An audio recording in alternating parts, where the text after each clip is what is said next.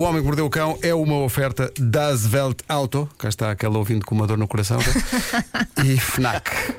Não, mas acho que está cada vez melhor. Cada vez melhor. Obrigado.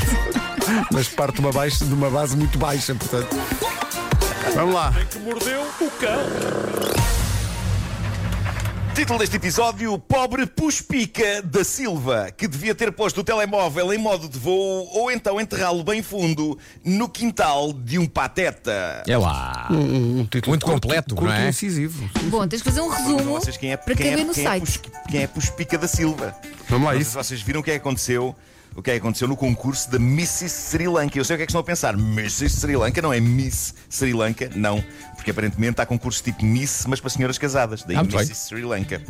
No Sri Lanka há, pelo menos. Ah, e a festa estava a correr muito bem, com a coroação épica da concorrente número 20, uma bela senhora com o espetacular nome de Puspica da Silva. Ela era Não mesmo. gozem, não Peraí, julguem, ela era não mesmo da gozem. Silva? P-U-S-H. P-U-S-H-P-I-K-A. Atenção, que, é- atenção Silva. é, mas é Puspica Ah, ela Marina da assim. Silva.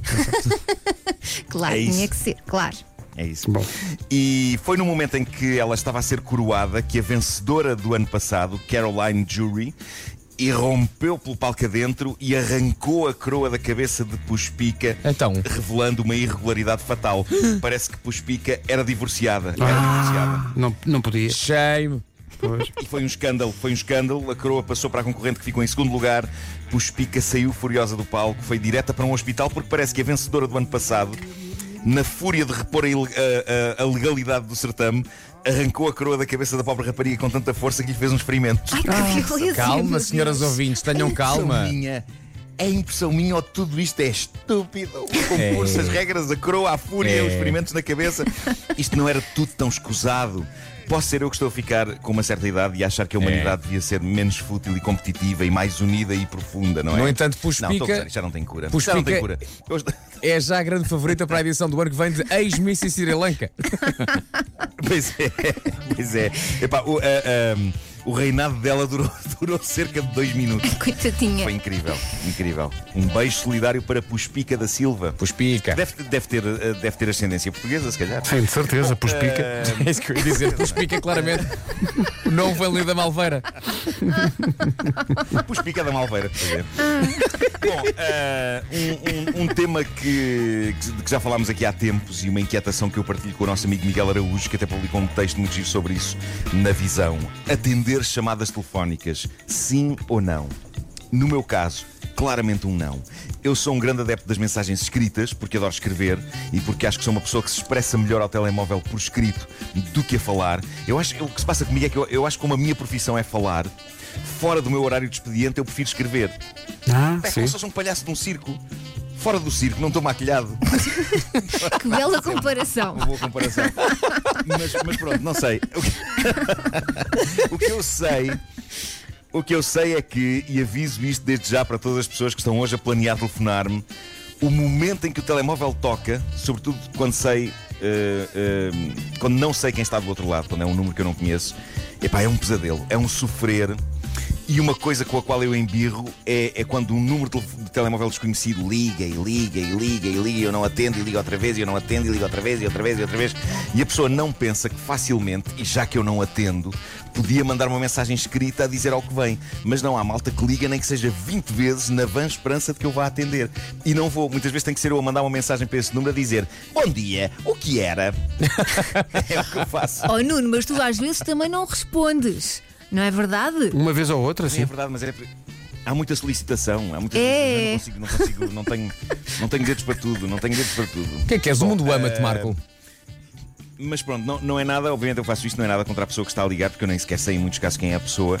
É só porque eu sou contra falar ao telemóvel. Eu falo na boa com pessoas ao vivo, na rua, mas ao telemóvel não, porque mas parece que me aquece a orelha, parece com a orelha quente. Oh, coitadinho. Eu ao telemóvel, eu ao telemóvel falo com as pessoas amadas e estimadas.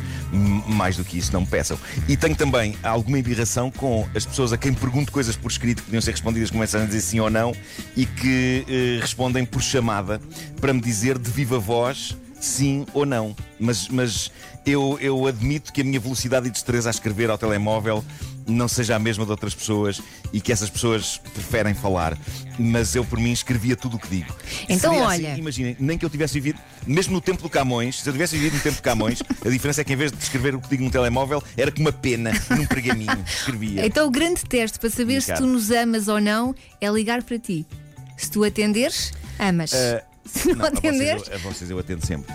Vocês eu atendo. Eh, Tá bem. Vocês, É o atendes. vocês estão na lista, Exato. vocês estão na lista, de lista de pessoas que eu atenderei sempre. Quer ver Eh? E atenderei com o próprio coração, o que é tramado, porque é tramado atender um telefone com o coração. Pois é. Bom, ahm, dito isto, o que acontece? Ok, às vezes atendemos mensagem, atendemos eh, chamadas sem querer. Já me aconteceu o telemóvel tocar quando eu estou a mexer no ecrã. E depois sem querer atendo E aí tenho que falar com a pessoa E sou incrível a meter o ar de pessoa Que pretendia de facto atender aquela chamada É aquele momento em que a pessoa do outro lado diz Uau, tu a atender o telemóvel Porque são pessoas que já sabem do que a casa gasta Mas que ainda assim tentam ligar Provavelmente na esperança de que eu atenda sem querer Ora, o que é que sucede? Está viral um vídeo em que uma influencer americana que dá pelo nome de Wow, Vicky é o nome dela, o nome artístico dela. Ah, não me perguntem que eu não fazia ideia quem ela era antes desta notícia. Eu também não. Ah, não sei. Ela, ela dá uma dica para sair de uma chamada telefónica a qualquer altura sem ofender a pessoa que está do outro lado. E isto, malta, eu considero isto um bom trabalho de influencer. Eu fiquei logo fã dela só com isto. É que a Vicky também não é fã de atender chamadas. Mensagens, tudo bem, chamadas, falar, não.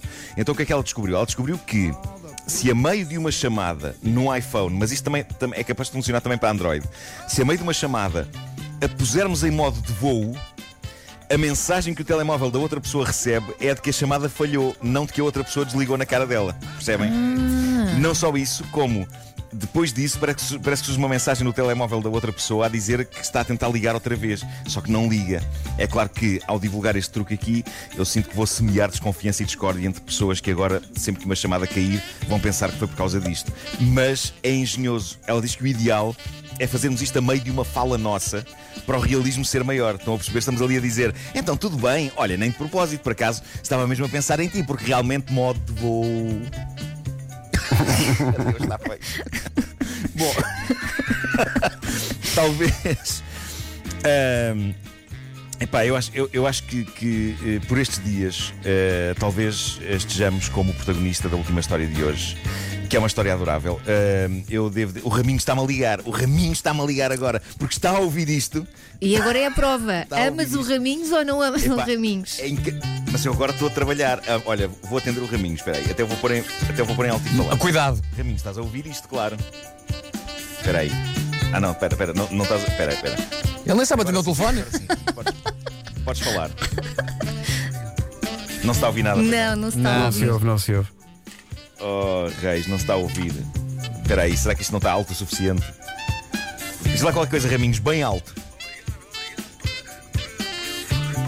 Não, está lá muito ao fundo. Mas, está lá mas muito... ouvi um obrigado. Ouvi um Ele estava a obrigado. agradecer, mas está lá muito ao fundo. Tem que acabar isto. Ó Marco, tu puseste em Não, o alto-falante. Raminhos disse foi obrigado por eu fazer parte do teu coração, disse o Raminhos. Ah, vês? olha. Tu puseste em altifalante.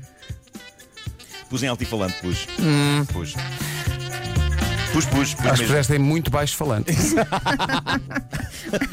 Bom, ah, esta última história é magnífica. Um senhor americano, utilizador de TikTok, estava a jardinar, ele mostrou isto, estava a jardinar no quintal da sua casa, quando fica entusiasmadíssimo com uma descoberta. Debaixo da terra, ele descobre uma misteriosa caixa fechada e ele fica super entusiasmado. Toda a gente tem um bocado aquela mística de o quê? Uma caixa fechada, enterrada, um tesouro. Tu queres ver que é um tesouro no quintal da minha casa? O homem ficou genuinamente entusiasmado, então cavou mais, tentou abrir a caixa, não estava fácil. A caixa parecia, parecia feita de cimento e ele sentiu tinha de ir buscar ferramentas mais hardcore para conseguir abri-la, mas ele estava super curioso com a descoberta, tal como toda a humanidade. Eis um homem com esperança no futuro, futuro esse representado por aquela caixa misteriosa que alguém, sabe-se lá quando, enterrara no seu jardim. Pois bem, ele abre a caixa e vocês não vão imaginar o que é que estava lá dentro. O quê? Malta, aquilo, aquilo era só a tampa da fossa cética da casa do homem. Portanto, tipo abriu a fossa, Tchanã! Surpresa!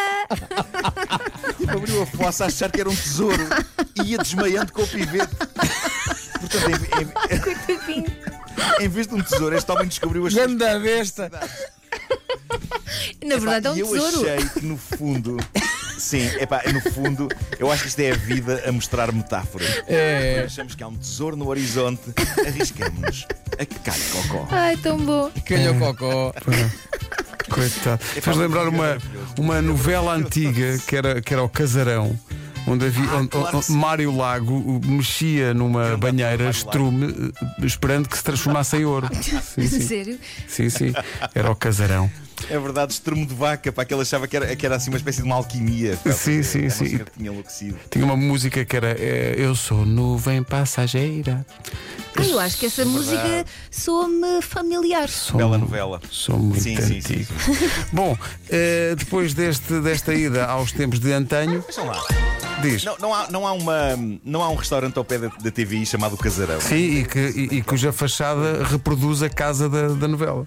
Exatamente. Depois, quando Ah, é? começou a Vila, a, Vila Feia, eles pensaram: Ah. Bom. O Homem que Mordeu o Cão foi uma oferta Das Welt Auto, usados certificados e também FNAC, onde as novidades chegam primeiro.